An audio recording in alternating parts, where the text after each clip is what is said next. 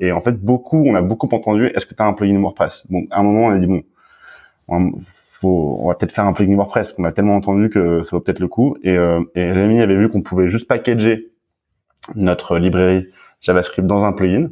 Donc, on a mis ça, euh, on a fait ça. Et euh, déjà, ça a beaucoup facilité euh, du coup l'ajout, pour que les gens puissent ajouter et utiliser le produit. Et en plus, ça nous a permis de nous rendre compte que euh, on pouvait peut-être créer quelque chose côté euh, serveur avec du SEO. Et en fait, on a réussi à faire ça parce que WordPress est construit d'une certaine manière. Et donc, euh, on avait un plugin qui, qui, qui, arrivait à résoudre les deux problèmes le SEO d'une part et la simplicité de d'installation et d'utilisation.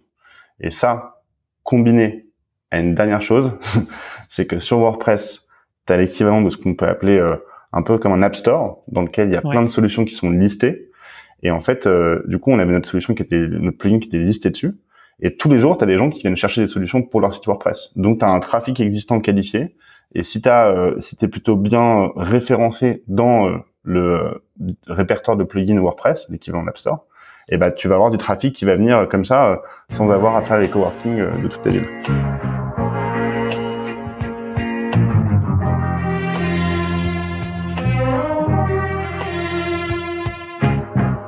Bienvenue dans SaaS Club, le podcast qui vous partage les recettes gagnantes des SaaS français.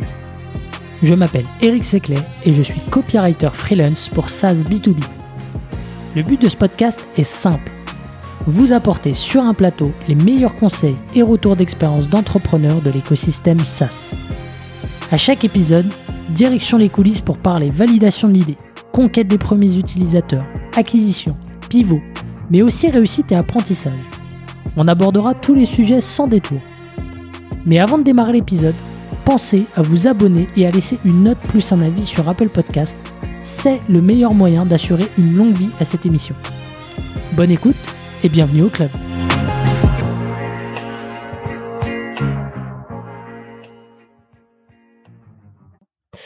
Allez, c'est parti. Aujourd'hui, je suis avec Augustin, le CEO et le cofondateur de Wiglot. Salut Augustin, bienvenue. Salut Eric, merci. Et euh, bah, comme je disais en off, euh, c'est cool de pouvoir euh, te rendre dispo parce qu'en en fait, on est le 15 juillet et c'est un vendredi, donc il y a pas mal de gens qui font le pont et, tu nous fais l'honneur de, de, passer dans le podcast, donc c'est super cool. Merci à toi. donc Wiglot, c'est un SaaS que tu as lancé en 2016 et qui permet de traduire et de diffuser son site en plusieurs langues. Alors, il y a, le français qui est supporté évidemment, l'anglais, il y a quoi d'autre comme langue? Euh, il y a toutes les langues en fait. Il n'y a pas de limite. Euh, c'est ça qui est sympa avec notre produit, c'est qu'on permet de traduire un site dans n'importe quelle langue, même une langue euh, imaginée ou inventée. Ok, super. Bon, une techno qui est présente aujourd'hui sur plus de 60 000 sites web dans le monde. et d'ailleurs, d'ailleurs, Silver, qui est sponsor du podcast, utilise cette solution. Il me semble, c'est ce que tu m'avais dit. Hein. Ouais, exactement, tout à fait, c'est vrai. ok, et euh, aujourd'hui, donc vous avez euh, plus de 40 employés, 1 million d'ARR, euh, et vous avez levé aussi 45 millions d'euros avec un, bon timing il y, a, quelques mois. Donc, ça permet de voir un petit peu la suite sereinement. Ouais, on a été assez, euh, on va dire, chanceux sur le timing, tout à fait, euh, euh, euh avec 45 millions d'euros de, de Partech. Et juste précis, c'est 1 million de MRR. Donc on fait plus MRR, oui, je dis ARR, oui, pardon. Non, pour moi, en, en, off, on s'est un peu, en, en, off, on a revu les chiffres et on a mélangé ARR mais MRR. C'est pour ça, je comprends. C'est ça, effectivement, je me suis embrouillé. Euh, bah écoute, super, hâte de, hâte de voir comment tu as développé euh, Wiglot euh, ces dernières années. Mais avant ça, bah, je te laisse te présenter, nous dire un peu ce que tu as fait avant. Avec plaisir. Donc moi c'est Augustin, euh, CEO et cofondateur de Wiglot. Euh, mon associé étant Rémi, euh, qui euh, qui lui c'est lui qui a eu l'idée de Wiglot, euh, CTO et cofondateur. Et avant de rencontrer Rémi, euh, j'ai moi j'ai un parcours plutôt école de commerce, finance, et ensuite j'ai travaillé en finance pendant trois ans où je faisais du conseil en fusion acquisition. Euh, expérience que j'ai beaucoup aimée, très intense. Euh, on apprend beaucoup de choses. Il y a un peu une forme d'entrepreneuriat parce que faut toujours trouver les choses pour que ça fonctionne. Le non, ça n'existe pas trop, euh, ce qui était sympa. Mais au bout de trois ans, j'étais un peu frustré parce que j'apprenais un peu moins de choses. Je commençais à, à devenir un peu peut-être ennuyant parce que je, peut-être que je, ça m'amusait moins, donc j'avais moins envie de faire les projets. Donc c'était sûrement le moment pour partir et faire autre chose. Et donc j'ai démissionné et, et j'ai rencontré Rémi qui avait l'idée de Wiglot en 2015. On a commencé à travailler ensemble sans créer de boîte. Et, et ben en fait ça, ça a bien fonctionné et humainement et, et côté business. Et aujourd'hui, euh, et Wiglot, c'est un peu plus de 35 personnes, comme tu le disais, et, et plus d'un million de, de MRR. Ok, super. Bon, on va revenir sur, euh, sur cette genèse. Mais est-ce que, euh, bah, même si le produit euh, il est simple en apparence, hein, est-ce que tu peux repitcher Wiglot, nous dire un peu ce que c'est, comment ça fonctionne et, et pour qui? Ouais, avec plaisir.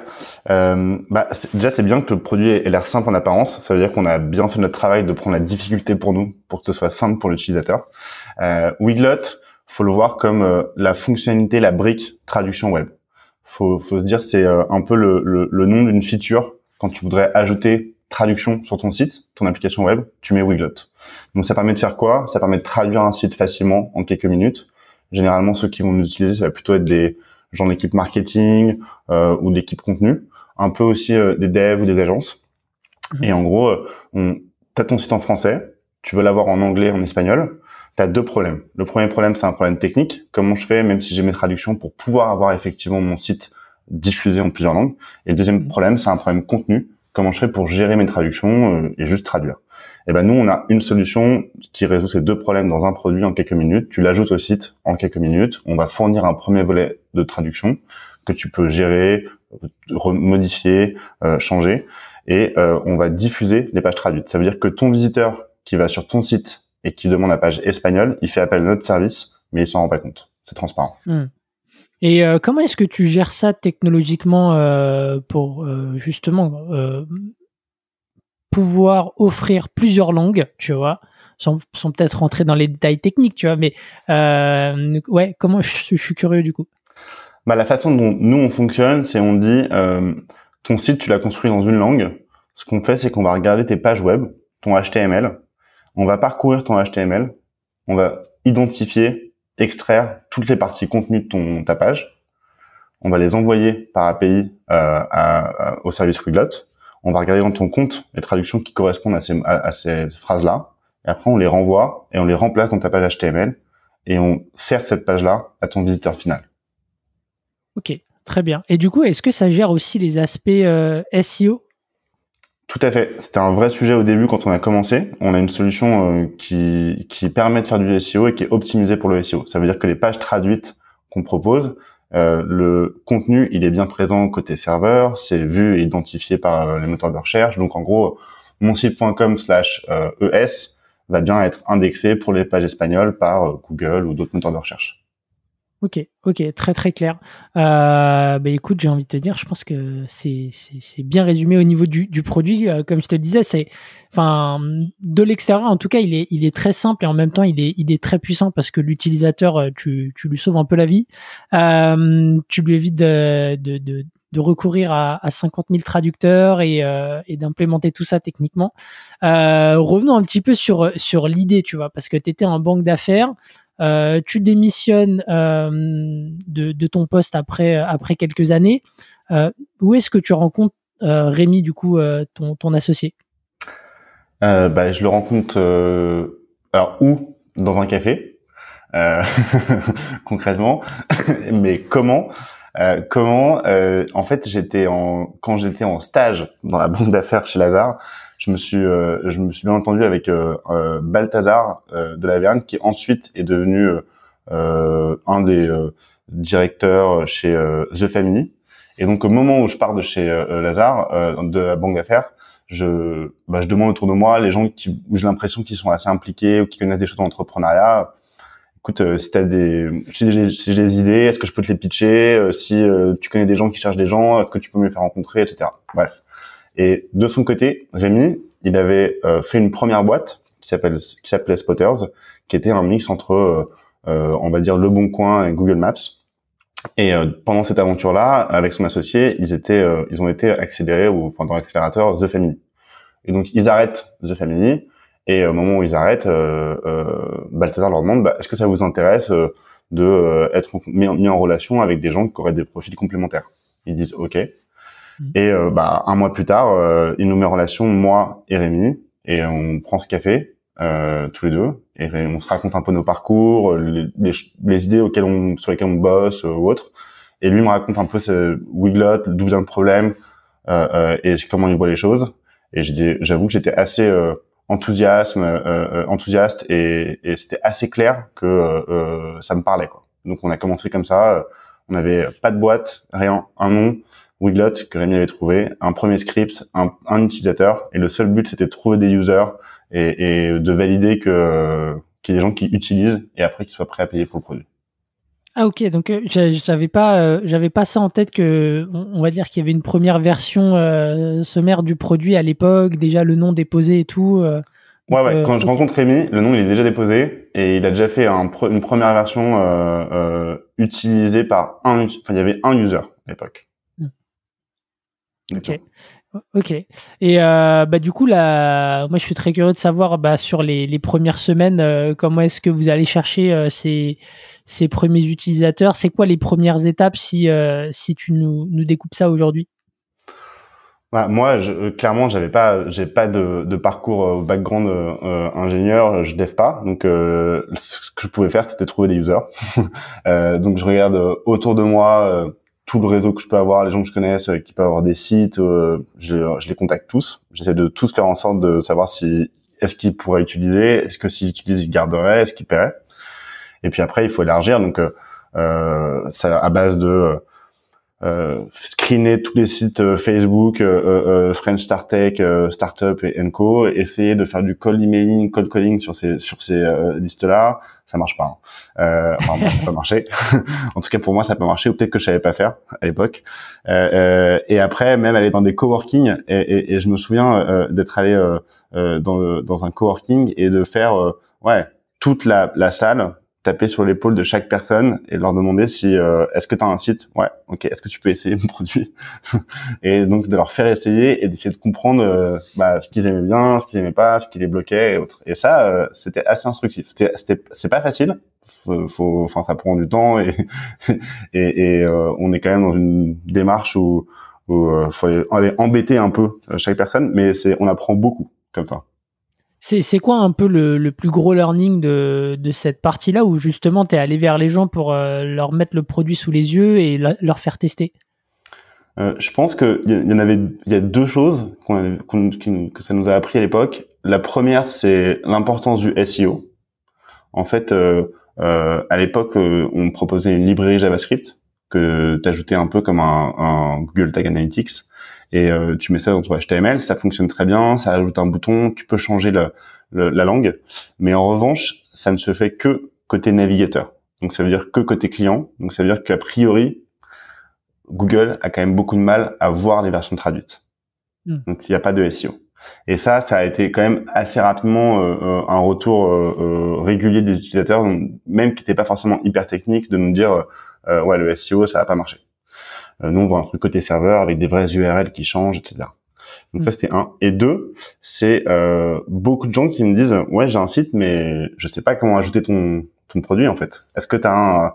Est-ce que tu as un plugin WordPress euh, Est-ce que tu as et en fait beaucoup on a beaucoup entendu est-ce que tu as un plugin WordPress? Bon, à un moment on a dit bon on, faut, on va peut-être faire un plugin WordPress qu'on a tellement entendu que ça vaut peut-être le coup et, euh, et Rémi avait vu qu'on pouvait juste packager notre librairie JavaScript dans un plugin donc on a mis ça, euh, on a fait ça. Et euh, euh, déjà, ça a beaucoup facilité du coup l'ajout pour que les gens puissent ajouter et utiliser le, produit.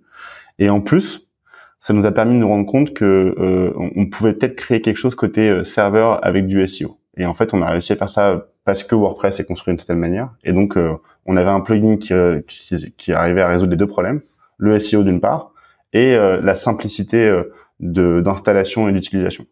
Et ça, combiné à une dernière chose, c'est que sur WordPress, tu as l'équivalent de ce qu'on peut appeler euh, un peu comme un App Store, dans lequel il y a plein de solutions qui sont listées. Et en fait, euh, du coup, on avait notre solution qui était notre plugin qui était listé dessus.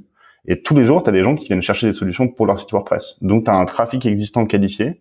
Et si tu euh, si es plutôt bien référencé dans le répertoire de plugins WordPress, l'équivalent d'App Store, et bah tu vas avoir du trafic qui va venir euh, comme ça euh, sans avoir à faire les coworking euh, de toute ta ville. donc donc ça, ça nous a fait ces trois choses-là, ça a permis de de vraiment créer une première traction à l'origine. Et c'est là qu'on s'est dit, ok, on a plus de users, on a des gens qui commencent à payer, on crée la boîte. Donc on a créé la boîte officiellement, légalement, en février 2016. Février 2016. Ok. C'est euh, en, gros, c'est vraiment le fait de, de, mettre un peu vos, enfin, ce qu'on dit souvent, hein, c'est il faut mettre son ego de côté. Donc tu le mets euh, en allant vers les autres et euh, en étant dans une posture où, s'il te plaît, essaye ma solution. et tu, vous l'avez mis une nouvelle fois de côté au moment de, bah, de quelque part de switcher sur la partie technique en prenant en compte les retours de ces personnes-là. Et, et, du coup, c'est ce qui derrière vous a permis bah, de distribuer beaucoup plus facilement votre produit. Ouais, exactement. Bah, pour le coup, il y avait zéro, enfin, l'ego euh, au service de la solution, quoi. Il faut que ça, mm. soit utilisé. C'est bien d'avoir une solution que tu penses être la meilleure, mais si personne n'utilise, ça sert à rien. alors, du coup, euh, c'est quoi un peu les démarches pour, euh, tu vois, j'aimerais bien faire un petit focus sur sur, Word, sur WordPress. c'est quoi un peu les démarches pour être référencé, pour, enfin, pour référencer un plugin sur WordPress? Est-ce que c'est simple? Enfin, ouais, est-ce que tu peux nous, nous donner un petit peu les coulisses là-dessus? Bah, WordPress, euh, c'est une solution euh, open source. Donc, euh, en théorie, n'importe qui peut soumettre, enfin proposer un, et soumettre un, un plugin. Et ensuite, tu as une équipe mondiale qui donne du temps pour faire de la review des, des candidats pour être répertoriés dans le répertoire de plugins. Mhm. Et si tu si es compliant avec les règles de, de, de WordPress, de l'open source, bah, t'es listé. Donc ça, c'est la partie un peu technique de pouvoir lister son plugin. Ensuite, ton plugin, pour qu'il soit bien référencé, il faut essayer de comprendre comment l'algo de référencement de WordPress fonctionne. Bah, il y a une partie qui est publique, donc euh, c'est pas mal pour ça. Euh, donc il y a un mélange de euh, densité de mots-clés, présence de mots-clés dans, dans le slug d'URL, de croissance du nombre d'installations, de avis clients. Ça c'est un truc mhm. sur lequel on, dès le début on a été très très très focalisé, c'est d'avoir des bons retours clients et des bons avis.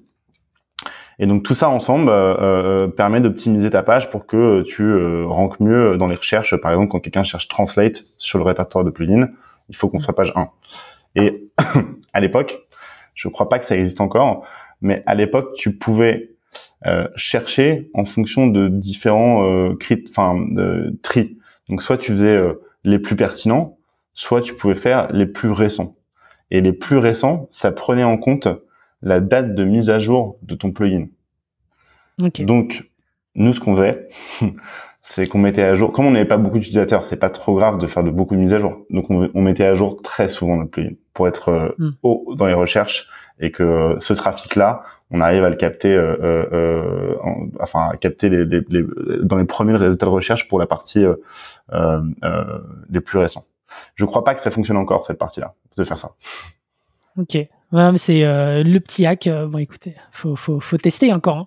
Hein. Euh, mais du coup, tu, tu vois, si, si par rapport à la connaissance que vous avez aujourd'hui de l'algo, en tout cas de la partie publique de WordPress, et j'imagine par rapport aux tests que vous avez fait aussi ces dernières années, c'est quoi un peu dans l'ordre d'importance les, les critères qu'il faut matcher justement pour, bah, pour être bien référencé, pour réussir à percer un peu sur, sur cette plateforme?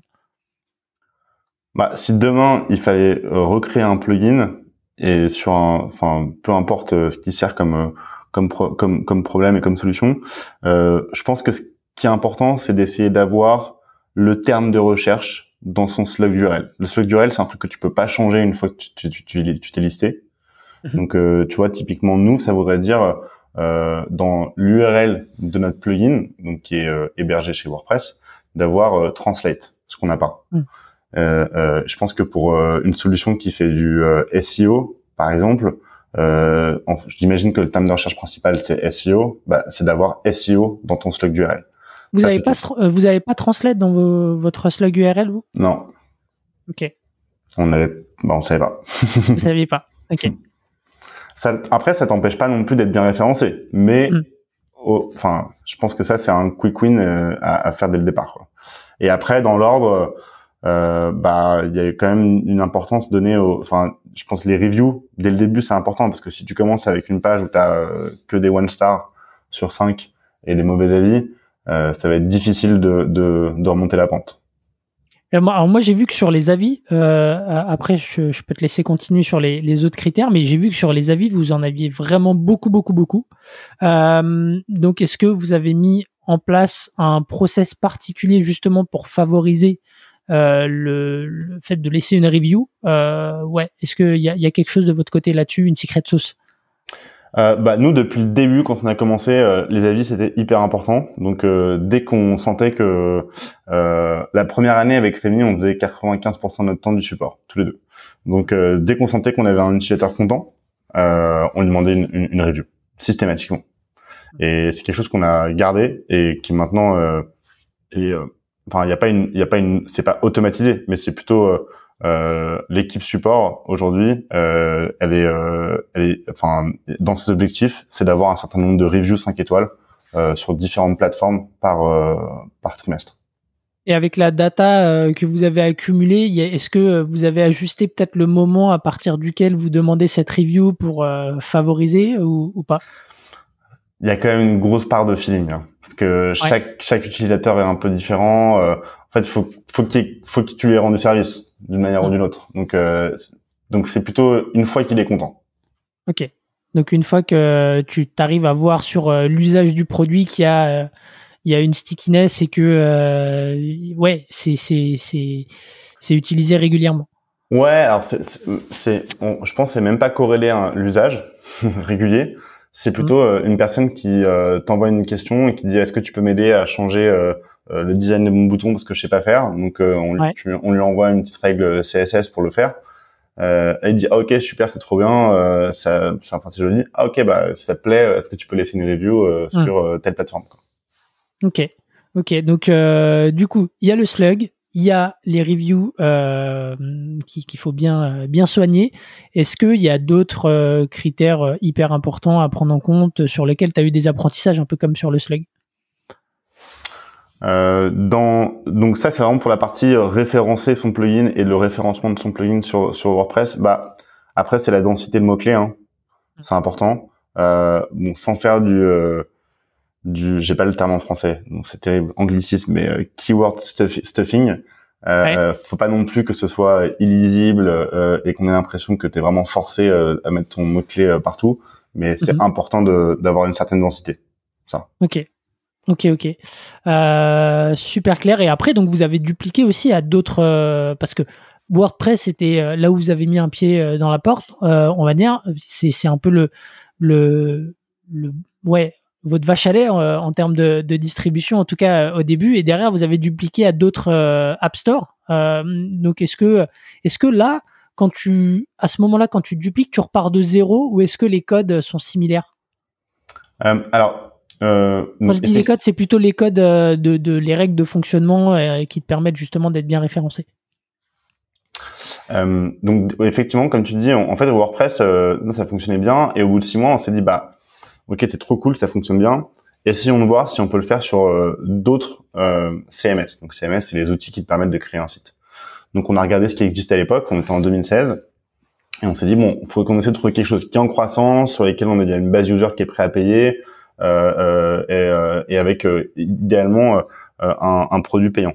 Et on a vu que Shopify ça fonctionnait bien à l'époque pour du e-commerce et qu'a priori il y avait un, une bonne enfin une adhérence naturelle de notre produit avec le e-commerce où tu permets tout de suite de pouvoir ouvrir des nouveaux marchés ou monétiser du trafic quoi.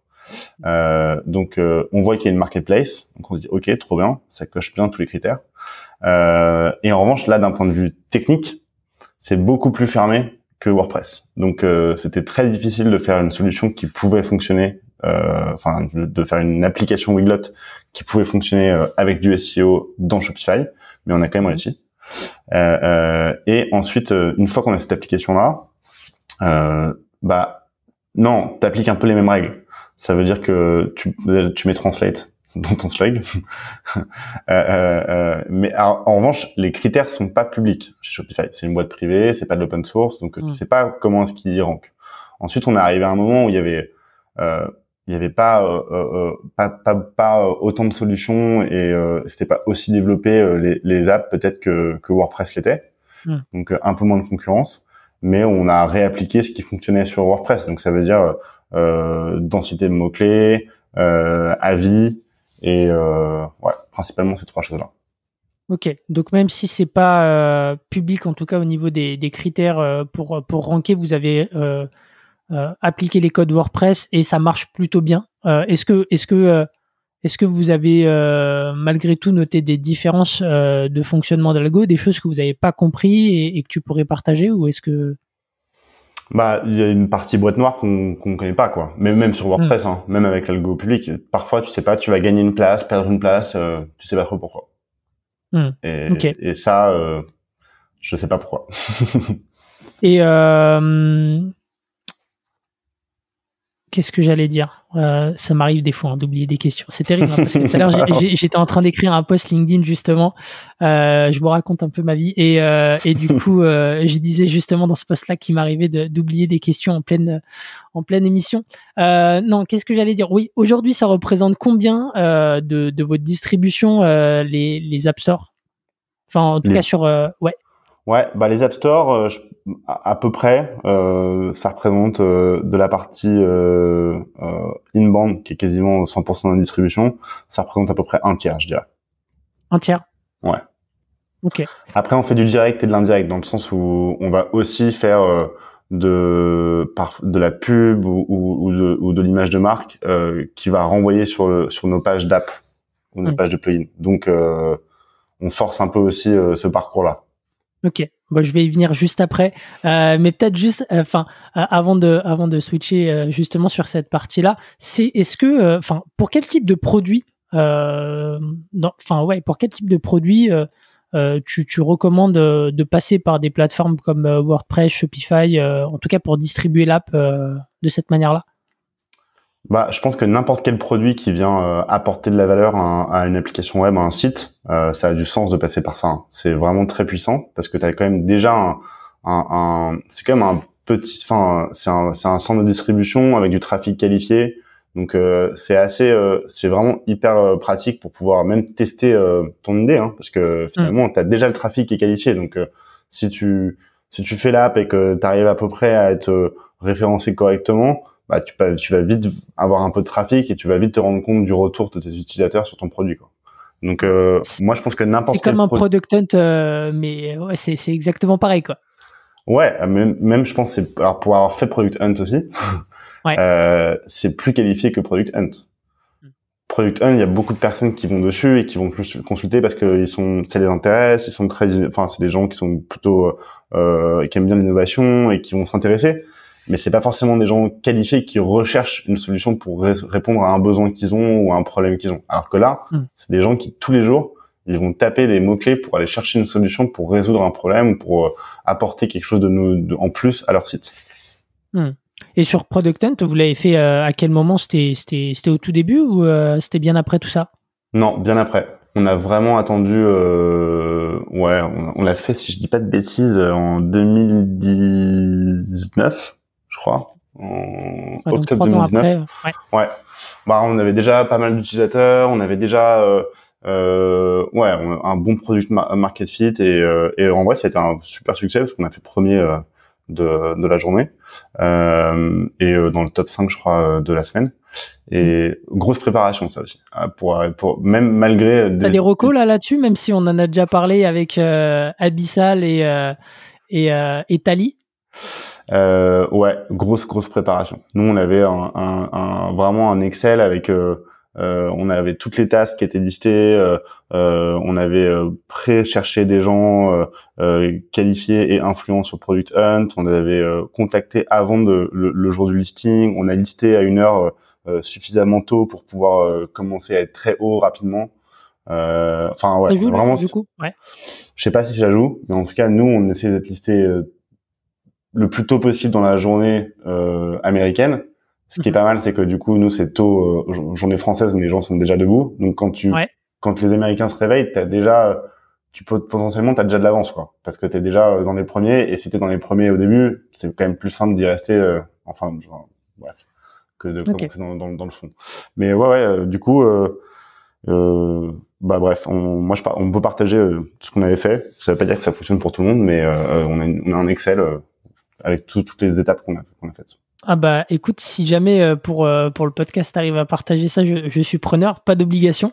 Euh, mais mais ouais, tu tu tu me diras euh, après l'émission si c'est quelque chose que vous pouvez partager en enlevant justement les, les détails confidentiels s'il y en a. Mais mais trop cool. super. Parlons des des différents leviers justement bah, pour diversifier canaux d'acquisition, tu vois. Euh, j'ai vu pas mal de choses. Est-ce que tu peux nous partager ce qui marche, ce qui marche un peu moins? Euh, Tu vois, tu t'as parlé de paid, j'ai vu que vous faites de l'affiliation. Euh, potentiellement du partenariat, j'imagine, avec des agences ou des freelances. comment, ça se passe un peu Comment ça se découpe? Ouais, carrément. Alors nous, on fait donc il y a cette partie trafic naturel sur nos pages d'App Store. Ensuite, il y a une partie, euh, on fait, on, bosse aussi beaucoup le SEO euh, pour avoir euh, du référencement et, du trafic naturel sur notre site. et ensuite, ce qu'on va faire, c'est différentes choses. on va faire de l'image de marque dans les communautés qui sont attachées à ces à ces technos. Donc, par exemple, être présent dans les événements WordPress, être présent. il y a, il y a ce qu'on appelle des WordCamp, qui sont des salons WordPress dans euh, toutes les tous les pays du monde. Donc euh, nous on est présent, on est sponsor, on va avoir généralement un stand euh, pour parler aux utilisateurs. Enfin bref, c'est on fait ça. On fait aussi ça sur Shopify. on le fait également par exemple sur Webflow. Webflow ils ont pas de de de d'App Store, mais on est quand même on fonctionne bien avec eux, notre, notre, solution ça fonctionne très bien avec eux et donc du coup bah pareil on va aussi faire des événements autour de Webflow et avec eux quand c'est possible. Donc ça, c'est un truc qu'on fait pas mal. Après, pour les dans les autres choses qu'on fait, euh, affiliation, on, traditionnellement, ça fonctionne. Enfin, il y a, y a, toujours eu de l'affiliation sur WordPress, donc on, on, a testé et ça marche pas mal. Euh, mais maintenant, avec le recul qu'on a, je pense qu'on essaye de plutôt euh, utiliser ça pour à la demande pour les euh, freelances ou agences qui veulent. Donc quand il y a des mmh. freelances ou agences qui veulent euh, de l'affiliation, on, on, on, va leur, euh, on, va le faire avec eux. On a encore un, un, un programme d'affiliation publique pour les gens qui voudraient euh, candidater, mais c'est pas encore définitif, mais je pense que potentiellement d'ici la fin de l'année, on aura plus cette version publique et ce sera uniquement à la demande. Parce que tu peux aussi avoir des cas où tu as des gens qui vont commencer à faire du trafic payant euh, euh avec le lien d'affiliation. Donc euh, c'est euh, ça devient ça va te pénaliser toi et en plus Google va vraiment mal enfin va vraiment mal voir ça. Donc hmm. c'est des plus de problèmes à régler que de que de revenus en plus quoi. ok donc donc affiliation tu vas tu vas switcher on va dire en privé. Euh, t'as le partenariat, t'as le SEO. c'est c'est quoi un peu les les autres leviers? Tu as parlé du paid tout à l'heure. Ouais, le paid, ouais. Paid, on fait pas mal de paid. Euh, donc c'est beaucoup de paid. Euh, nous, on fait beaucoup de search, euh, Google Search. Euh, bah, l'idée, c'est de se positionner sur nos mots clés et euh, généralement euh, aussi avec la technologie. Donc, par exemple, quelqu'un qui va chercher solution de traduction site WordPress, il faut qu'on sorte dans les premiers en paid aussi. Hmm. Donc ça, on en fait pas mal dans, dans, les, dans différentes langues et dans la quasiment le monde entier. Ok. Et, ça, vous le faites en interne ou c'est euh, des agences qui le font pour vous euh, Comment Ouais? Non, 100% interne. On fait 100% interne et on, on fait ça. On fait généralement un audit ou deux par an où on fait appel à, à freelance ou agence sur des problématiques pour voir s'ils peuvent nous aider ou donc euh, parce que parfois euh, effectivement on n'est pas non plus forcément les, les meilleurs mais pour le moment ça, on, ça, marche plutôt bien quand même. Ok. Et si on fait la répartition aujourd'hui euh, entre le trafic naturel que tu as sur les App Store et euh, bah, tous les leviers euh, dont tu as parlé, comment ça se répartit?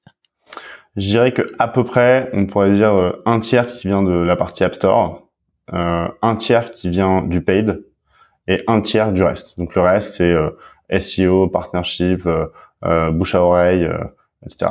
Et alors, tu vois, par exemple, on a un autre truc là récemment. On a fait un, un alors deux choses qu'on a faites. La première, c'est on essaie aussi d'avoir une un, un, accompagnement et un, un programme agence qui soit un peu plus euh, euh élaboré et euh, plus pertinent pour eux. Donc, c'est-à-dire une agence qui vient essayer notre produit et qui veut l'utiliser pour un de ses clients. Comment est-ce qu'on peut l'aider à bien comprendre le, comment le produit fonctionne et comment est-ce qu'elle pourrait aussi euh, le, le, le, faire utiliser à son client.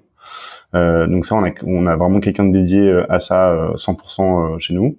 Donc ça, c'est une, une, partie. Et l'autre partie qu'on fait aussi, c'est créer d'autres partenariats avec d'autres fournisseurs de solutions pour créer des sites web. Typiquement, quand c'est possible, quand il n'y a pas d'App Store, euh, de faire quelque chose qui soit même intégré au produit. Là, c'est ce qu'on a fait récemment avec Squarespace. Euh, Donc, quand tu vas sur Squarespace, tu crées un site, tu as dans Language un bouton avoir mon site multilingue et c'est fait par nous. Donc, ça veut dire que tu mm. peux créer un compte Wiglot dans ton admin Squarespace, ajouter Wiglot depuis ton admin Squarespace, euh, euh, comme ça. Et ça, on a bossé avec euh, leur équipe produit, leur équipe marketing, et, et non, c'est top ça. Et ça, ce deal, c'est à votre initiative C'est un, c'est un, c'est honnêtement, c'est un mélange. Euh, on a toujours eu une, plutôt une bonne adhérence avec le CMS Squarespace. Pas mal de gens qui nous utilisaient et eux, ils cherchaient la meilleure solution pour euh, faire un partenariat sur cette partie-là. Et donc, euh, je pense qu'ils ont peut-être discuté avec d'autres. En tout cas, ils nous ont pas dit, mais au final, c'est avec nous qu'ils ont préféré préféré avancer. Et sur les partenariats produits comme ça, est-ce que tu as Enfin, je sais pas si c'était le premier, mais est-ce que tu as, peut-être des recos justement sur, euh, bah, sur la manière de, s'entendre, euh, euh, la manière de, définir un peu les contours de, ce partenariat, que ce soit pour la, partie financière, la partie, la partie tech Enfin, ouais, est-ce que tu as des recos? Ouais, alors, bah, on en a fait en, fait on en a fait deux en même temps. On a fait avec euh, Squarespace on a fait avec une autre solution. Je vais pas citer pour les raisons euh, que je vais que je vais que je vais raconter après. Mais il y en a une autre qu'on a faite en même temps et ça s'est moins bien passé euh, notamment parce que en fait l'équipe en face ils savaient pas trop où ils allaient. Les interlocuteurs changeaient tout le temps. On n'avait pas vraiment on n'avait pas vraiment quelqu'un de technique ou l'équipe produit en face.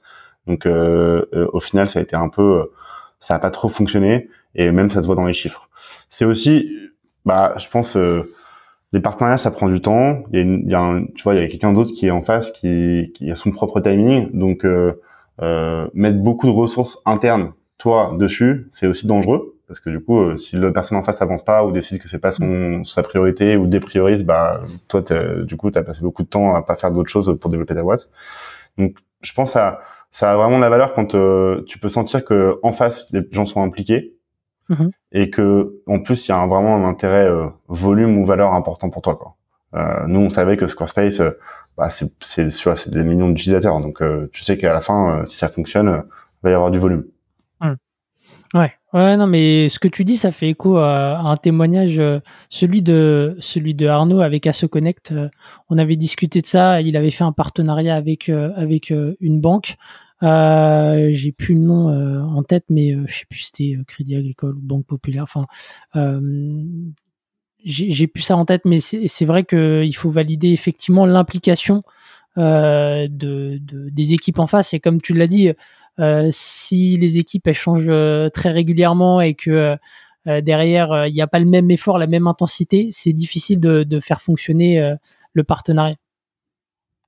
Ouais, exactement. Et après sur les contours financiers, je pense que si la personne avec qui tu fais le partenariat, le seul intérêt pour elle, c'est de, de gagner de l'argent, je pense que c'est peut-être une mauvaise raison. Tu vois. Euh, en tout cas, nous, enfin, euh, il y a quand même à la fin, c'est important que son utilisateur, parce qu'on est plutôt dans, dans, dans, cette, dans ce schéma-là, bah, il ait de la valeur. Quoi. Faut que, faut que quand il utilise notre produit, euh, ça améliore son expérience. Et faut que ce soit aussi dans l'intérêt, faut que ce soit le même intérêt, le même alignement d'intérêt euh, pour le partenaire avec qui on crée la solution. Hmm. Ok, ok, ok, super clair. Et eh bah, tu vois, en parlant de partenariat, j'ai oublié de te poser une question, mais tu en as parlé euh, un, petit peu tout à l'heure. C'est la relation que tu as avec les plateformes. Euh, dans quelle mesure tu vois c'est important d'avoir euh, bah, une présence à ces salons? Comment est-ce que tu entretiens le lien avec ces plateformes? Est-ce que tu as des bonnes pratiques justement à nous partager? Bah, Je pense que ouais, c'est important c'est important de se faire connaître auprès d'eux, d'essayer d'entretenir une relation avec eux, euh, pour voir aussi où est-ce que va leur produit, c'est pour comprendre si on si on doit faire des modifications de notre côté aussi euh, potentiellement, euh, et pour se faire connaître d'un point de vue distribution aussi. Euh, donc euh, après, ça, la forme de partenariat dépend beaucoup du partenaire et, et, et de la plateforme. C'est pas la même chose quand tu vas discuter et échanger avec WordPress qui est par nature un mélange d'open source d'un côté et d'une solution non open source détenue par une fondation de l'autre. Donc c'est assez particulier avec une communauté qui est mondiale, euh, hyper attachée à la technologie, à l'open source.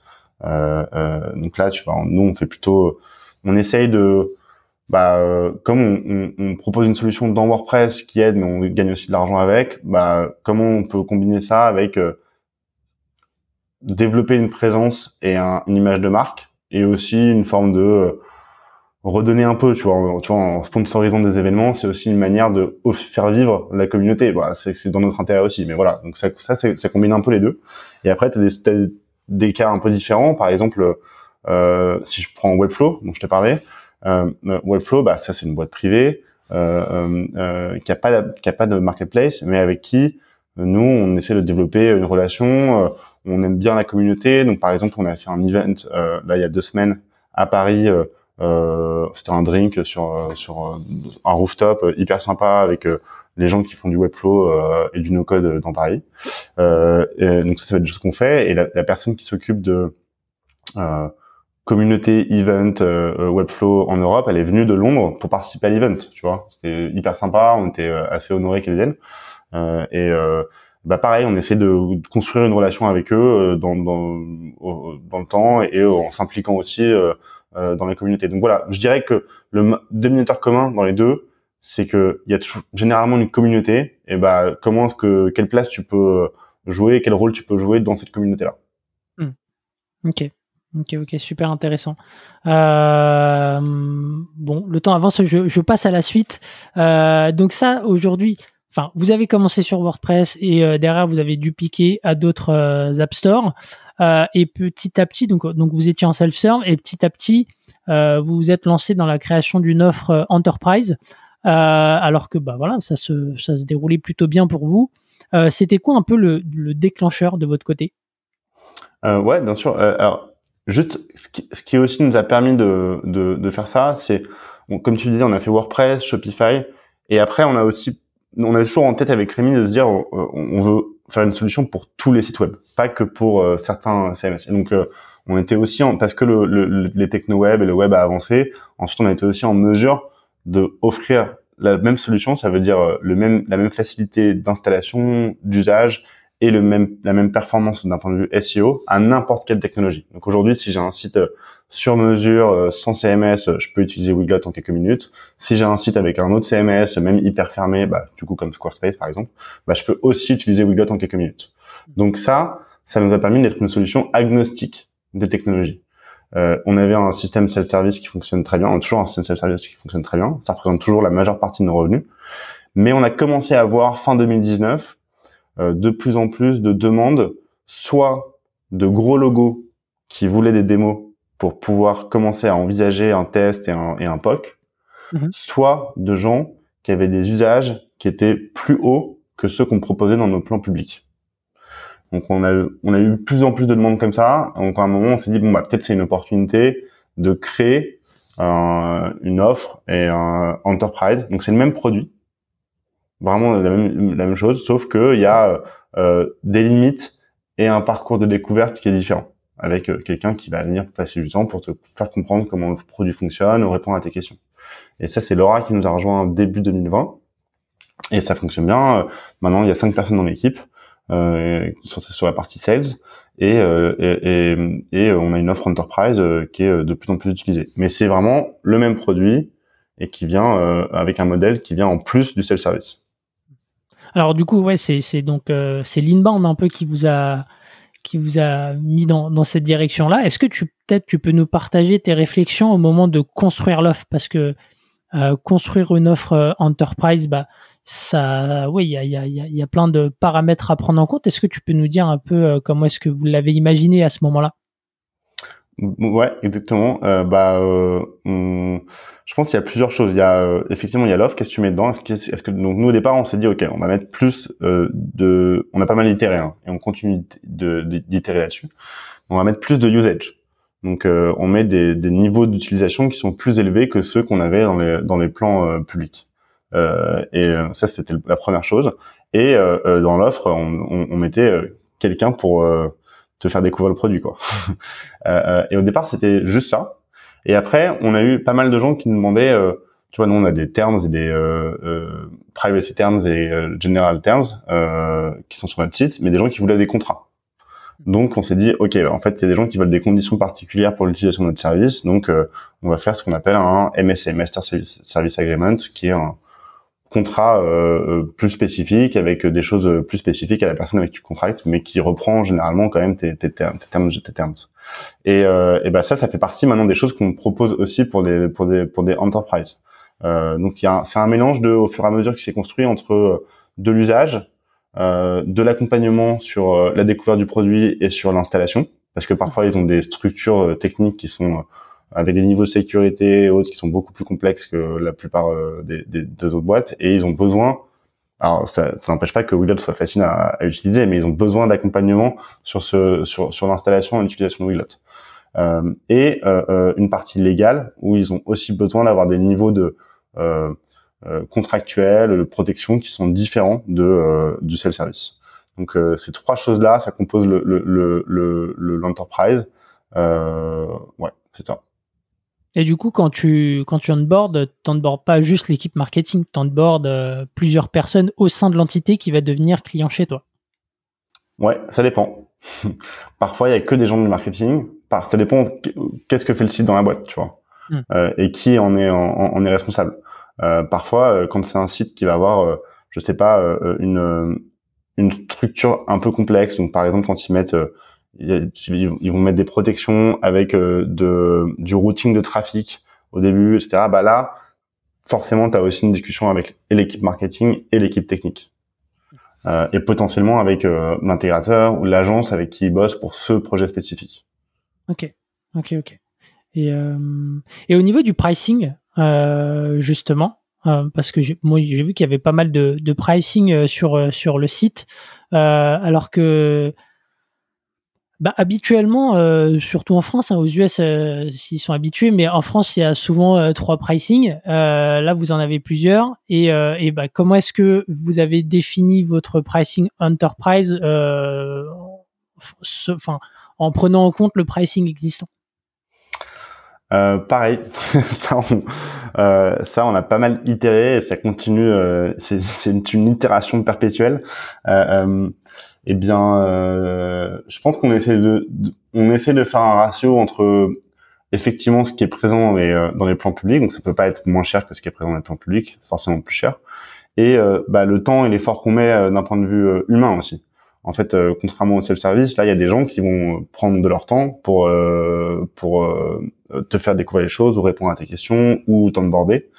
Bah ça, ça, ça a un coût. Pareil, le niveau de protection légale que tu veux en plus bah ça c'est aussi un coût. Euh, donc euh, donc ouais. Donc aujourd'hui, tu vois, on a euh, aujourd'hui enterprise chez nous, ça commence à 10 000 euros par an. Euh, et, euh, et après, ça va s'ajuster en fonction de est-ce que tu as un technical account manager, est-ce que tu est-ce que tu as des niveaux d'usage qui sont vraiment très très élevés? Donc par exemple, si tu veux faire 50 millions de mots traduits, c'est pas la même chose que si tu veux en faire 10 millions. Mhm. Euh, donc c'est un peu un mélange de ça. Et comment est-ce qu'on positionne? Bah, On essaie de faire euh, euh, aujourd'hui la façon dont on fonctionne, mais ça a été un, ça, ça a été un parcours.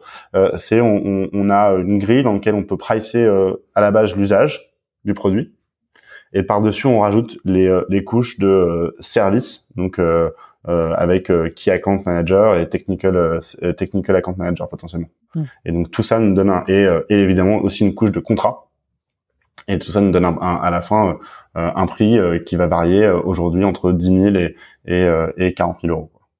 Ok. Et donc, ce qui, ce qui, ce qui, enfin, les premiers, les premiers clients qui sont à l'origine en fait de, de cette nouvelle offre, c'était en inbound, en, inbound pardon. Et aujourd'hui, avec ces niveaux de pricing, j'imagine vous faites aussi de, de l'outbound et vous êtes aussi plus agressif quoi, enfin en termes d'acquisition. Euh, on commence à faire de l'outbound. Après, on, est vraiment au début de construire cette distribution-là, mais euh, ça fait clairement partie de nos objectifs de cette année, d'être meilleur sur la partie outbound. Ouais. Ok, ok, ok. Bon, euh, super intéressant et curieux de voir un peu les, résultats par la suite sur cette offre Enterprise. parlons d'un sujet qui est hyper important chez vous, à la fois côté Enterprise, mais aussi côté euh, App Store, c'est en fait euh, c'est le sujet du, du, customer success. Vous avez plus de 60 000 utilisateurs euh, de sites sur lesquels la techno elle est installée dans, dans le monde, euh, et j'ai vu en plus que 85% ou en tout cas une très très grosse majorité était en dehors de France. Donc, est-ce que tu peux nous parler un peu de, ton organisation là-dessus? Combien vous êtes? Comment est-ce que ça marche? Euh, ouais, bien sûr, euh, avec plaisir. Aujourd'hui, euh, dans l'équipe, c'est 11 personnes, dans l'équipe support.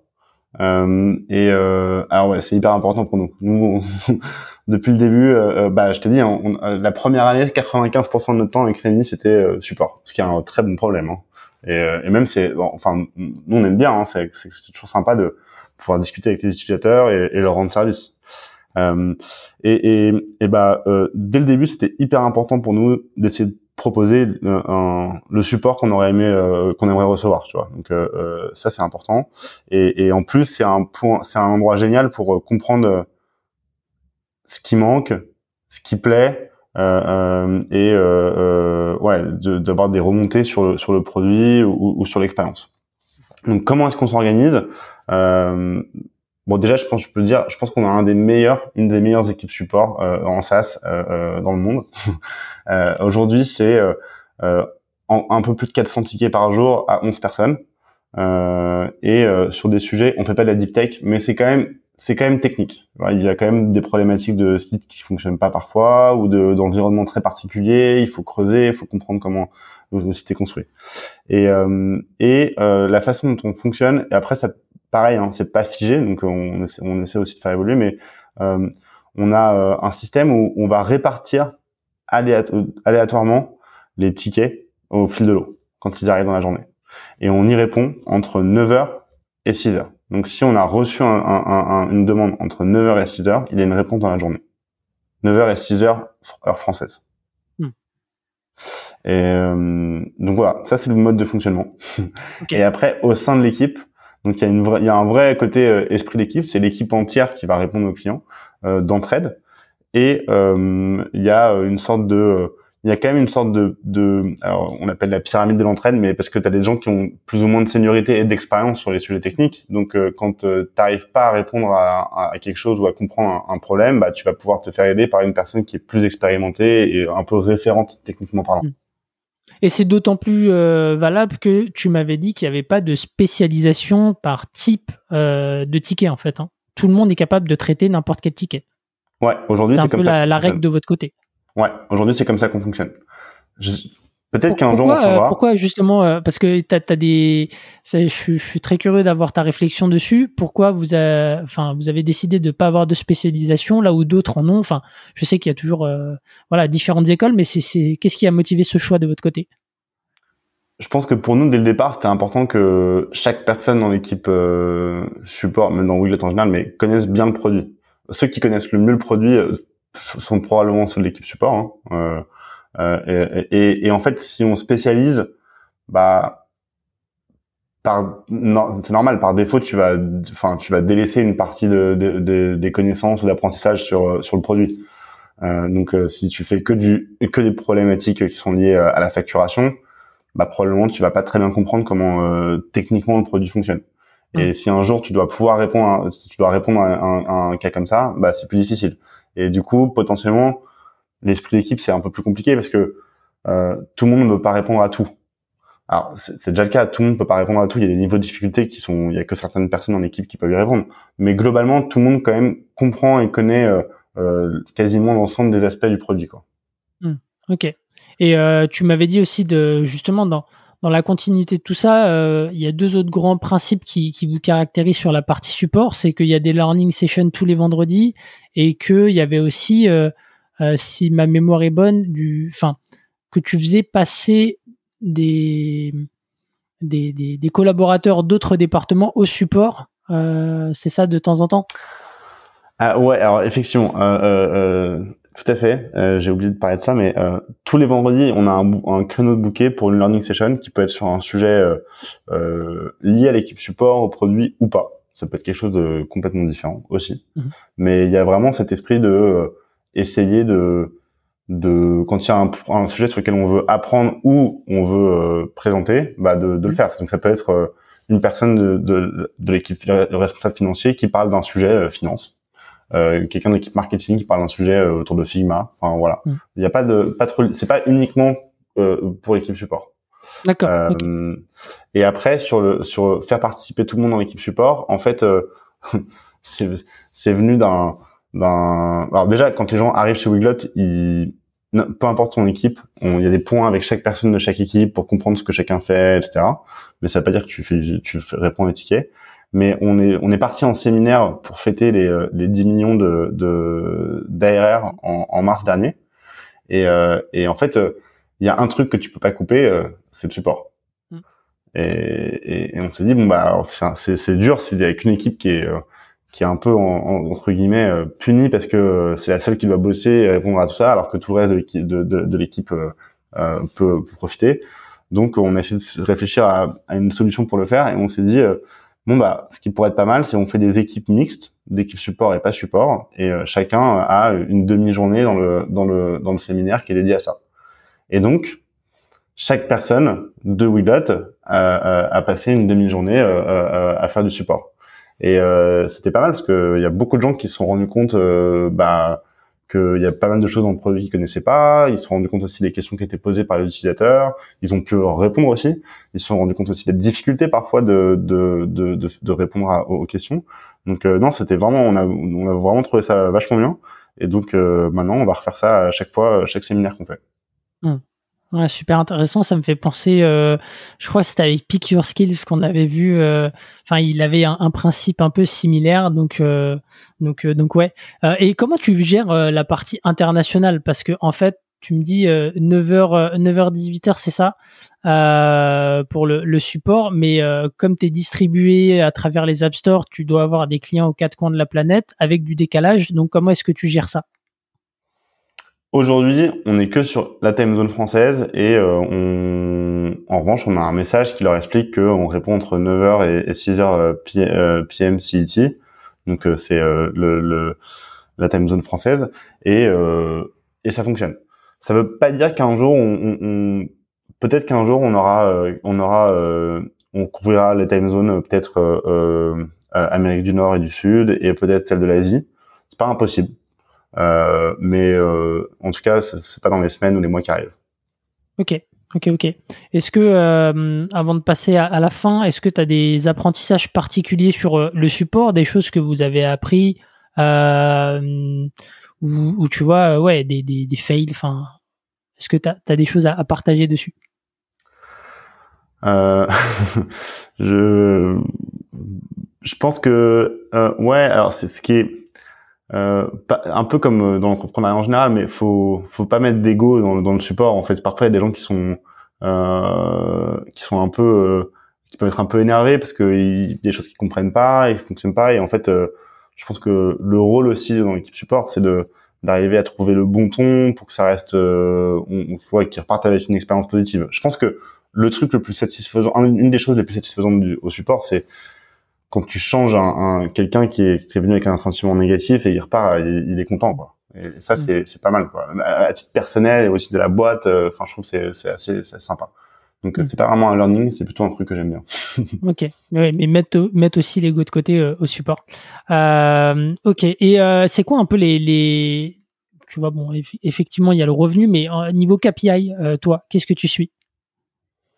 Euh, nous, notre métrique euh, de la boîte qu'on suit et l'objectif de la boîte, c'est euh, le MRR.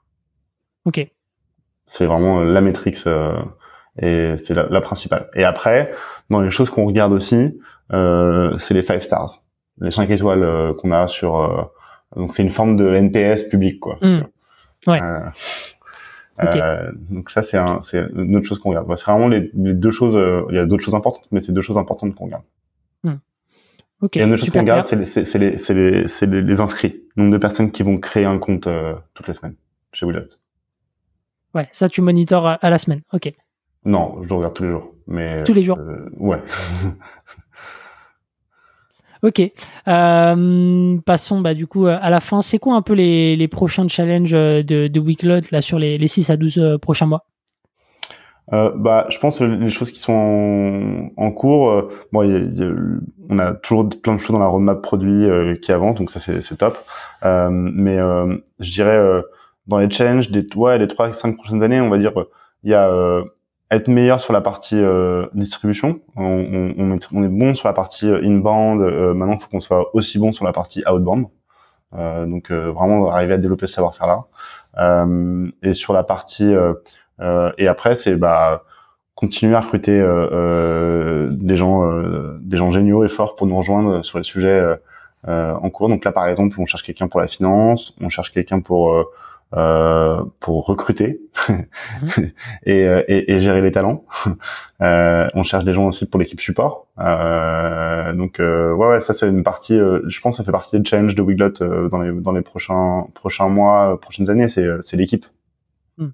Et les, parce que tu vois, j'ai dû euh, poser cette question par le passé, je sais plus exactement pour qui, mais euh, tu as l'air d'avoir euh, une machine qui fonctionne bien.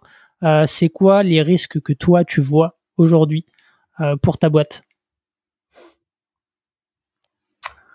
C'est une bonne question. les risques pour ma boîte, je pense que les risques pour ma boîte, c'est que il y ait des solutions, euh, euh, des fournisseurs de solutions web, donc les CMS, qui sortent, euh, qui, qui, sortent la fonctionnalité euh, traduction et qui le font mieux que nous. Hmm.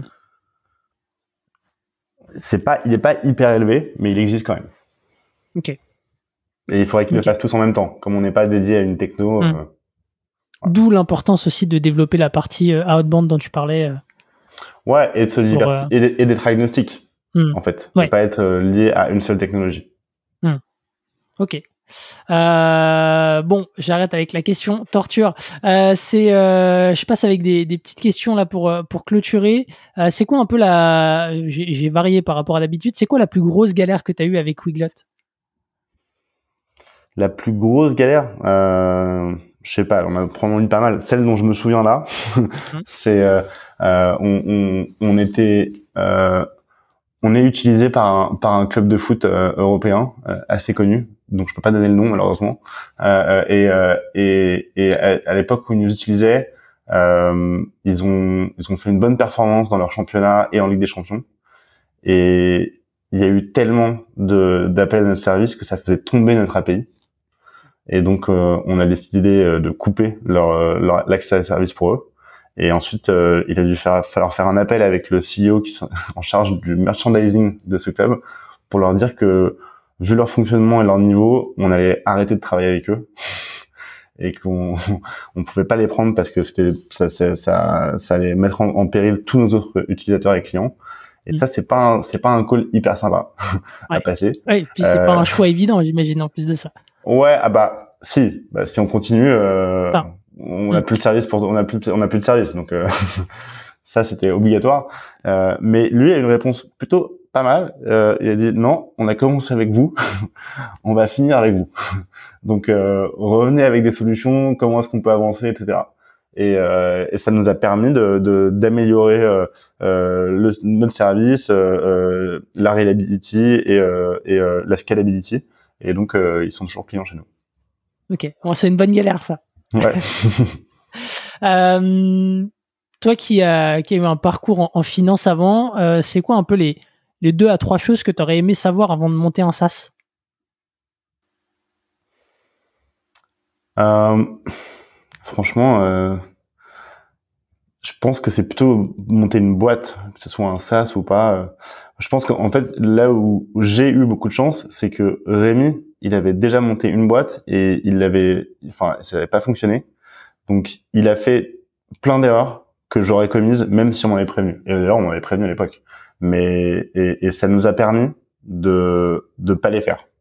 Mmh. Donc, euh, d'aller à l'essentiel, d'aller chercher des users, de tu vois, on n'a pas fait de boîte, on, se faisait payer par Stripe sur le compte de Rémi euh, jusqu'en février, quoi. Euh, mm. et, et, et c'était vraiment en mode, euh, s'il n'y a pas de revenus, il n'y a pas d'utilisation, on crée pas de boîte, quoi. Ça sert à rien. Euh, et donc ça, c'était vraiment, euh, enfin, je pense que ça nous a permis de vraiment éviter pas mal de pas mal d'erreurs. Du coup, sur le SaaS en particulier, euh... Je te demande parce que comme c'est des modèles, euh, oui, euh, bien particuliers où tu vois, bah tu crées un produit. Des fois, tu peux créer un produit alors que, ou alors, je sais pas si à un moment donné vous avez dupliqué à une plateforme le produit et, et en fait il n'y avait pas de demande. Enfin, tu vois, il y a plein de particularités avec le SaaS, donc c'est pour ça que je te posais cette question. nous, en tout cas, notre positionnement, c'est d'avoir un, produit qui est qui est utilisé massivement. Tu vois, on est vraiment. je pense que ce qu'il faut éviter avec le SaaS, c'est de, de, faire du service. Quoi. Faut, faut. Enfin, nous, on s'est toujours dit, euh, on fera jamais de dev euh, custom pour un client. Quoi. Ça, c'est hors de question. Et, et c'est pas grave. Même si c'est du revenu qui euh, à portée de main, c'est du défocus pour le reste, euh, pour le produit et pour le reste des users. Donc ça, c'est un truc qu'on on essaie de s'y tenir depuis le début, et on s'y tient. et ensuite, bah, vu le modèle économique, ça prend du temps. Et il faut accepter que ça prenne du temps de monter, quoi.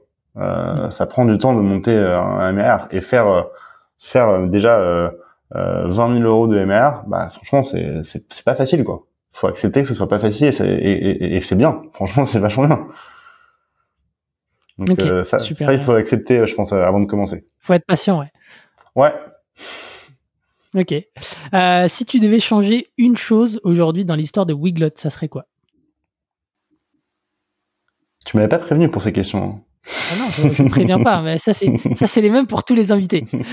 ah donc ça c'est donc ça c'est ma faute parce que j'ai pas fait le travail d'écouter d'autres épisodes. c'est une, bonne façon, une bonne, bonne façon de me le reprocher. Je, trouve ça très élégant de ta part. Non, je suis d'accord. Ah, je déconne. euh, Est-ce que si on devait changer une chose dans l'histoire de Wiglet, qu'est-ce que ce serait? Je pense que si si je sais. Euh, on a vraiment eu des stagiaires euh, exceptionnels qui sont passés euh, chez nous. Et euh, je, je suis toujours impressionné par la qualité des gens et des stagiaires qui viennent en particulier enfin il y en a plein donc je vais pas de, de nom.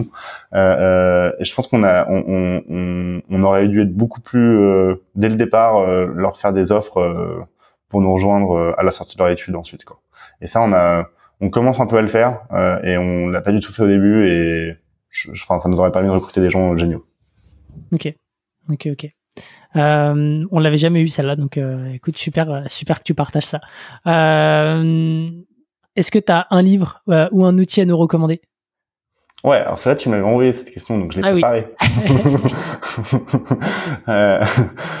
en fait, moi, je, je, je lis pas trop de bouquins liés au boulot en général, mais écoute, il y a quelqu'un qui m'a fait une recommandation à un truc de networking. Je fais pas non plus beaucoup de trucs de networking en général, donc c'est vraiment un parcours d'accident ce livre que je l'ai lu. Euh, euh, euh et c'est euh, le cofondateur de Jimdo, qui est une solution qui permet de créer un site euh, et qui, qui est principalement utilisé en Allemagne. Mhm. Et il m'a dit, on, parlait, il me dit ouais, j'ai lu un bouquin vachement bien sur la culture et tout. c'est le bouquin du cofondateur de Netflix qui s'appelle mhm. Reed Hastings et qui s'appelle No Rules Rules. Rules. Ouais, effectivement. Et, et voilà. Et en fait, j'ai et franchement, euh, la proba que je, je, le regarde et tout, elle était assez faible. Et je pourrais, j'ai mm. commencé à le lire. Et, et franchement, c'est vachement bien. et j'ai beaucoup aimé. Euh, je pense qu'il faut pas tout prendre au pied de la lettre parce que c'est Netflix et que c'est d'autres dimensions et autres. Mm. Mais ça donne des des bons réflexes de pensée, des mécanismes de de ouais de, de réflexion sur euh, comment la culture ça fonctionne, euh, euh, quel rôle ça a dans une boîte et voilà et ça moi ça m'a ça m'a ça m'a enfin moi ça m'a bien aidé. Ouais. Hmm. c'est Freddy de Sequoia qui était passé dans le podcast qui l'avait recommandé aussi donc et je crois qu'il est dans ma dans ma wishlist hein, donc c'est ah, toujours intéressant de, de, ouais c'est vachement bien et je pense que c'est un, un, livre que tu peux même relire de temps en temps, les parties, euh, certaines, certaines parties. Mm. Ok, bah je le mettrai euh, une nouvelle fois en description. Merci beaucoup Augustin, c'était euh, très cool d'avoir ton retour d'expérience et puis bah, bon courage pour la suite et, et, comme je le dis souvent maintenant aux invités, on se fera peut-être un, un, petit follow-up dans les prochains mois pour voir un peu l'évolution et ça sera avec plaisir. Avec grand plaisir. Merci beaucoup Eric, c'était super sympa de discuter avec toi. Merci à tous d'avoir écouté l'épisode jusqu'au bout et je vous dis à la semaine prochaine. Ciao. SAS Club, c'est terminé pour aujourd'hui. Enfin presque. Si vous avez retenu un ou deux conseils, techniques ou apprentissages, alors pensez à noter SAS Club 5 étoiles sur Apple Podcast avec un petit commentaire pour m'encourager. Et si vous êtes de la team Android, pas de problème, partagez simplement un épisode qui vous a fait kiffer sur vos réseaux sociaux. C'est ce qui m'aide à gagner en visibilité et m'encourage à produire toujours plus d'épisodes. Enfin, si vous voulez collaborer avec un copywriter qui comprend les enjeux métiers et business d'un SaaS, envoyez-moi un message sur LinkedIn, Eric Seclet, S-E-C-L-E-T. Encore merci et à la semaine prochaine.